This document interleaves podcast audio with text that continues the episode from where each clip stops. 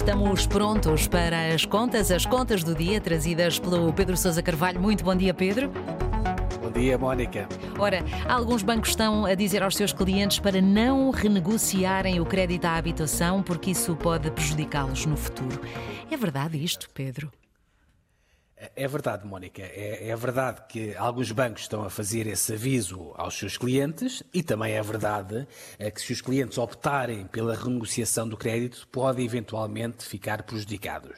Uhum. É, mas vamos por partes. O que é que está aqui em causa? O que está em causa, portanto, é o novo regime que foi aprovado pelo Governo no final do ano passado, se bem te lembras, uhum. que vem facilitar a renegociação de crédito à habitação para as famílias com maiores dificuldades financeiras. Este novo regime, eu creio que nós já falámos aqui sobre ele, Mónica, nessa altura, na prática, eh, vem determinar que se a taxa de esforço do cliente ultrapassar um determinado nível, em regra 36%, uhum o banco tem obrigatoriamente de abrir um processo de renegociação. Portanto, é um regime que só é válido até o final deste ano, só é válido para quem tenha crédito à habitação a taxa variável e para quem tenha créditos até 300 mil euros. Bom, qual é que é o problema que tem surgido, Mónica? O problema é que, segundo a DECO, e como tu dizias e bem, há vários clientes a dizer que os seus bancos estão a dizer-lhes para não renegociar o seu crédito ao abrigo deste mecanismo, porque podem ficar prejudicados no futuro. Ou seja, se renegociarem o seu crédito, esse crédito passa a ser classificado como crédito em reestruturação, uhum. o que quer dizer que o cliente fica marcado, ou seja, fica numa espécie de lista negra, ou se preferires uma lista cinzenta, é, é o que queiras. Que implicações é que isto acarreta, Mónica? Imagina tu que tu vais fazer essa renunciação junto do teu banco e até consegues uma prestação da casa mais simpática, seja porque te baixaram o spread, seja porque te alargaram o teu prazo de pagamento. Bom, o problema é que o banco vai te colocar na tal lista. Isto quer dizer que da próxima vez que tu fores ao banco portanto, ao teu banco ou outro banco qualquer, porque isto é uma informação que é partilhada entre todos os bancos, e precisares de contrair um novo serviço ou um novo produto de crédito, vais ficar prejudicado porque passas a ser visto como uma espécie de cliente de maior risco. Claro. Bom, o que a DECO veio agora defender é que se mude esta lei para evitar que estes clientes fiquem marcados, ou seja, fiquem com este estigma de mal pagador, apesar de não falharem um pagamento, Aliás, a DECO defende um regime parecido com aquele que nós tivemos durante a pandemia, em que os clientes da banca puderam beneficiar de uma moratória no crédito à habitação, lembras-te, Mónica? Uhum. Uh, mas sem ficarem na lista negra nessa altura. Bom, qual é que é o grande obstáculo a esta ideia da DECO?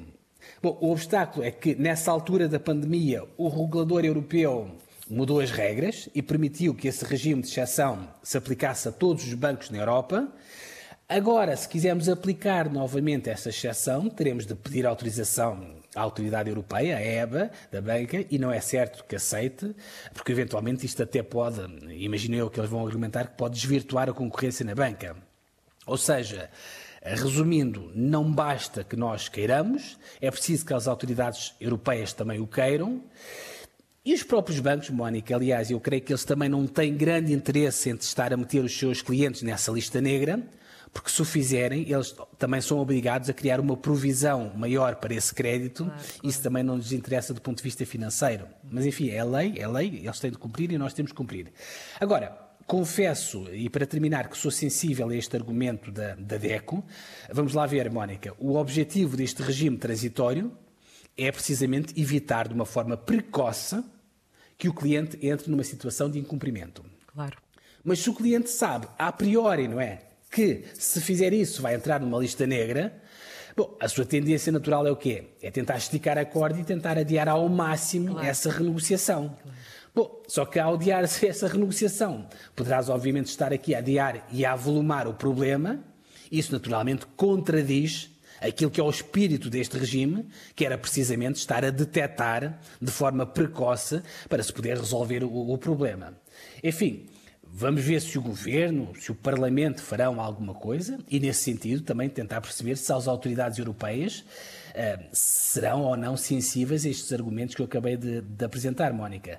Agora, mesmo que nada mude na lei, uh, uh, eu acho que o Banco de Portugal tem a obrigação, nesta altura, de ser um bocadinho mais didático Sim. e vir à praça pública explicar de forma clara às pessoas quais é que é as consequências de um cliente ir parar a uma lista, chamemos uma lista cinzenta, porque o seu crédito foi classificado como reestruturado, porque ele pediu uma renegociação do crédito.